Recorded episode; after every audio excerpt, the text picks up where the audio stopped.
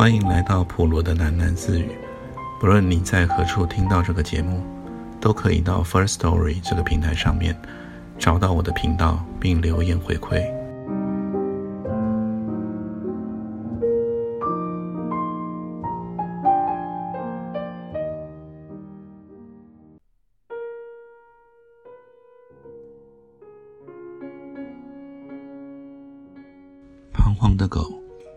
在岸上来来回回，再三的打转，考虑着要求水上船，但是又不敢。马蒂哭了，他觉得自己是个狠心的抛弃者，对着岸上的狗喊道：“去吧，狗，去找你的新主人。”顿了一会儿，他又说：“有主人才有自由的狗啊。”狗最后在港堤上趴了下来，鼻尖对着远去的船。他呜咽的哭声随风传到马蒂的身边。你会找到新主人的狗。其实你并不用依赖人。马蒂看着狗消失在港口的人影中，他知道狗会存活下去，可是这并不能宽慰马蒂的心疼。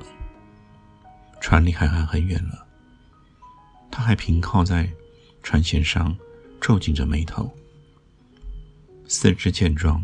可以自己狩猎为生的狗，被自己的生存经验蒙蔽了，以为没有了主人就失去了全世界。风里面，仿佛又传来狗的哭声。背负了家犬的习性的狗，没办法想象它独立生存的本能。它因为得到了自由而哀嚎。海风将马蒂吹得一阵猛颤，他想到。人不就像海岸边的那只狗吗？用生命紧紧抓住自己的挚物，不是不自由，是不敢，也不能想象自由。像冰一样冷的领悟，玛丽回想起自己的生活，她也是狗，被生存过程中的锁链拴住了，悬浮了，投降了，已经没有勇气，也没有想象力，去咬断锁链。是他自己在抗拒自由。海风停歇了，原来是耶稣来到他的身边，在明亮的阳光中，耶稣注视着马蒂的脸。第一次，马蒂看进去了耶稣的眼睛。船一直往西而行，第一夜过去以后，他们已经在茫茫的大海中央。马蒂发现，船长原来能说几句英语。在简单而断续的对话中，玛丽才知道，船正往非洲的莫桑比克海岸航行。这船长是黑皮肤的梅里耶人，名为长走私。他说是贸易，马达加斯加的珍禽异兽到南非去贩卖，因而学会了一口奇腔怪调的英语。他的英文只有单字组合，而毫无文法的概念。但是在沟通上已绰绰有余。中午，风快的很快。东方，晚上，地。他比手画脚的对马蒂说：“意思是，中午会开始起东风，那时候船就会快速的前行。到了晚上，就会看到陆地。”对于耶稣，这船长异常尊敬。他咧嘴笑着告诉马蒂：“耶稣已经是第二次坐他的船了，而耶稣可以让他的船平安。耶稣也让海港的人平安，大家都喜欢耶稣。朋友，耶稣神奇。”他说：“果然，在夜幕降临之前，他们就看到了非洲大陆。马蒂跟着水手爬到船舱的顶上。”眺望着远方横亘绵延的大地，在落日余晖中，像一波黑色的海啸。在非洲大陆的外海，他们却停船了。玛丽原本以为这趟行程要上岸交易，到夜里他才知道，原来交易就在海上。暗夜里，熄了灯火的来船悄悄靠近，与他们并列后，两船都关了引擎。双方交换了包扎成箱的走私货品，他们一点也不避讳马蒂，所以他好奇地翻看这些香篓，发现不过都是一些双方特有的农产品。他们在午夜里起锚，往回走，在回程中，他们开始用流刺网捕鱼，勾起的渔获就倾倒进布满碎冰的底舱中。马蒂有时蹲在舱洞旁。看先跳的鱼虾，在烈日下，整批滑进了黑暗的冰窟里。有时一两条小鱼一扭腰跳到了甲板上，玛丽就偷偷的拾起，趁水手们不注意的时候抛回大海。耶稣喜欢坐在船舱的顶上，有时凝望大海，有时闭目遐想。玛丽和船长一起用餐，他们吃现抓的生鱼片。吃一种很粗粝的褐色冷面包。船上的人显然不爱动锅灶，唯一热的食物是用瓦斯小炉煮的浓咖啡。他们发现马蒂颇谙烹煮咖啡之道，所以从出航的第二天起，马蒂就接掌了煮咖啡的工作。耶稣并不与他们进餐。马蒂想到，自从了起航以后，就不再见到耶稣用餐。晚上也未见他就寝。船长将他的卧铺让给了马蒂。耶稣睡哪里，他不知道。又是一个空气冷冽、阳光刺眼的午后。马蒂正坐在船首的木栏前，用铅笔在日记上画画。他画前方不远处的几座无人小岛。听到水手们从船尾传来的欢呼声。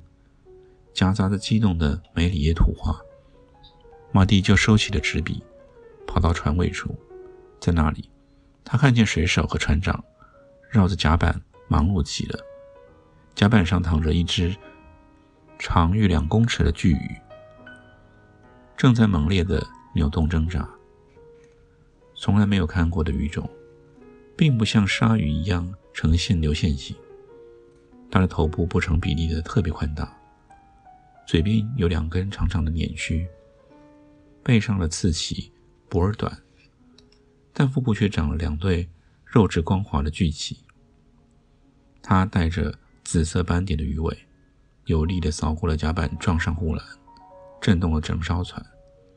玛丽看见它有一双不寻常的大眼睛，黑而亮的眼珠里，几乎就像个人，充满了表情。他看每一个人。眼中闪着惊慌与不解。雨太有力了，把船长撞得跌倒在甲板上。他看出护栏之外就是大海，就用腹鳍猛撑起上半身，巨筛山洞，要爬出船去。水手们开始用一根木棒击打他的头部。那双鱼的眼睛充满了求生的渴望。马蒂看见了眼泪一样的水珠从他的眼里滚出。放了他！马蒂抓住船长的双手，哀求他：“没有的鱼，很多钱，卖他。”船长回答他：“他忙着用扳手撬开了舱洞的外门，好让水手们赶鱼进冰窟。鱼大不好吃，放他！”马蒂一急，跟着船长用破碎的英文教。水手还在用木棒和鱼粪战，鱼挣扎得更猛烈了。水手们跳到木栏上，钱，我给你钱。马蒂从腰际掏出了钱包，抓起一把马币、纸钞，在船长的鼻端晃摇晃着。船长笑了，他很和蔼地看着马蒂说：“耶稣，马蒂小姐。”耶稣说：“是我放走鱼。”马蒂急忙爬到船舱的顶端，耶稣不在那里。马蒂绕着船跑了半圈，才找到他坐在船侧的护栏上。耶稣，快点来，他们要杀大鱼了！我求求你救他！马蒂抓住他的手，要将他拉向船尾去。耶稣转过脸来，从见面以来第二次，他静静看向马蒂的双眼，但是并没有说话。耶稣救他。耶稣的双眼也像冰窟，马蒂失足滑了进去，巨鱼终于被抛进冰窟。很久以后，还从底舱传来闷声的撞击。马蒂忘不了他摔落冰窟前望向他的那一个眼神。鱼流下的那一滴眼泪，也终于结成一粒冰。马蒂洋洋不乐，他不能谅解耶稣为什么不愿意开口救条鱼呢？晚餐的时候，马蒂赌气不吃了。他爬上船舱顶，看见耶稣坐在那里，就又爬下来，跑到另一边的船侧，攀上了护栏坐下。海潮声很柔和地拍打着船身。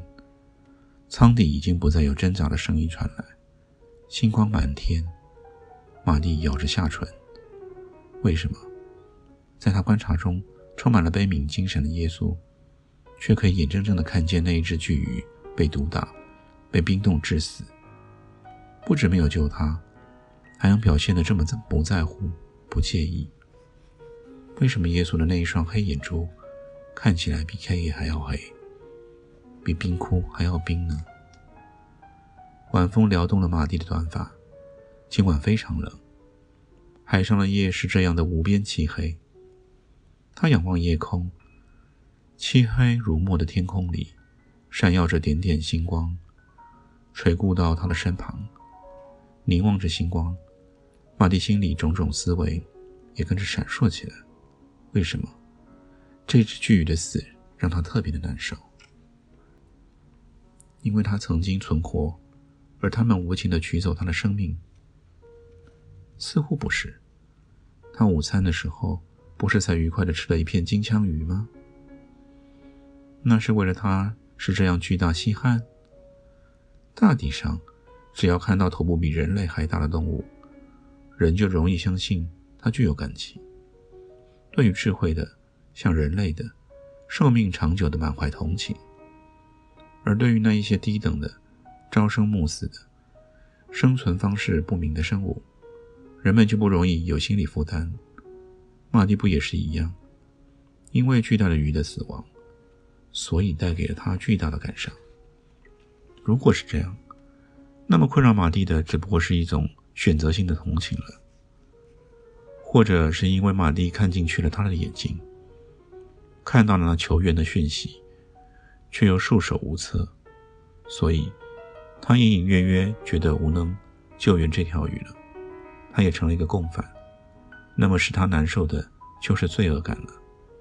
是这样的话，那他怎么去责难耶稣呢？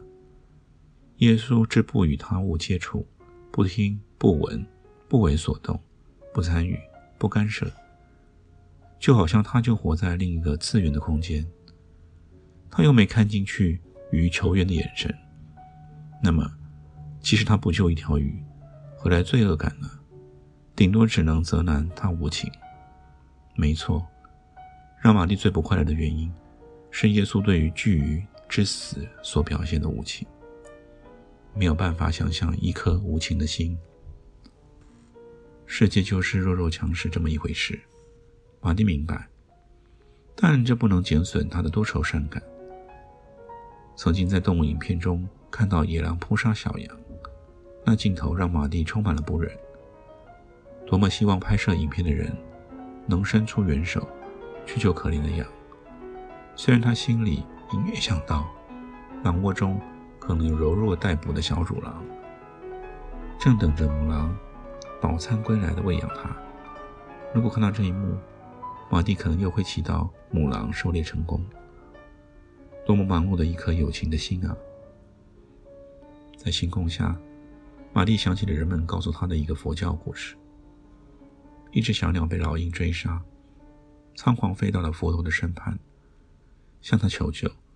佛陀要小鸟躲在他的背后。老鹰来了，向佛陀索讨小鸟。佛陀劝阻老鹰不要残杀生命。老鹰回答他：“如果我不吃小鸟，那么我将饿死。”结果是残杀了我的生命。于是佛陀割割下了自己身上的肉，喂饱了老鹰，也救了小鸟。多么慈悲的佛陀！人们传说这个故事时是这么赞叹着：是的，舍身救鸟，的确是人的慈悲的极致了。可是对于马蒂，这是一个未未完的故事。第二天呢，要是老鹰再饿了呢，它仍旧要追猎小鸟，小鸟仍旧要捕杀小虫，而小虫快速吃光了青翠的叶片。绿叶尽，花朵凋零，天地无情，万物循环。用人的有情的眼睛来关照，难免徒惹感慨。除非人是星星，不管照看这个世界多久，他就是不听、不闻、不为所动、不参与、不干涉，目自泯灭闪耀。也正因如此，幸好是这样，这世界才能成型。不然。一念之人救了狼嘴下的羔羊，结果是饿死了洞穴里的小狼。这结果还是一样的，让旁观的人平添悲伤。